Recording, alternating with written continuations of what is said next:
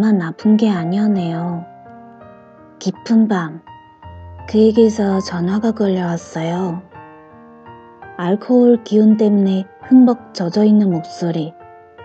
휘청휘청, 안 봐도 알 수 있을 것 같은 그의 걸음걸이. 예전처럼 무슨 술을 그렇게 많이 마셨어? 하고 말하려다 참았어요. 이제 우리 그런 사이가 아니니까요. 그 대신 내 입에서 나온 말은 왜? 였어요.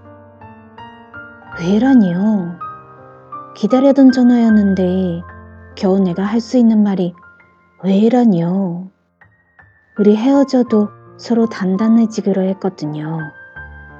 씩씩해져서 누구보다도 잘 살기로 약속했거든요. 그 사람은 그냥이라는 말만 여러 번 되풀이하고는 전화를 끊었어요. 나만 아픈 게 아니었네요. 그 사람도 그렇게 많이 아파나 보네요.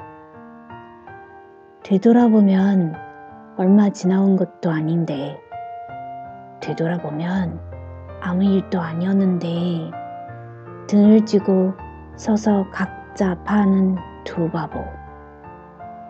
그래서 사람들은 바보가 되지 않기 위해 혼자 있기를 처절하게 거부하는 건가 봐요.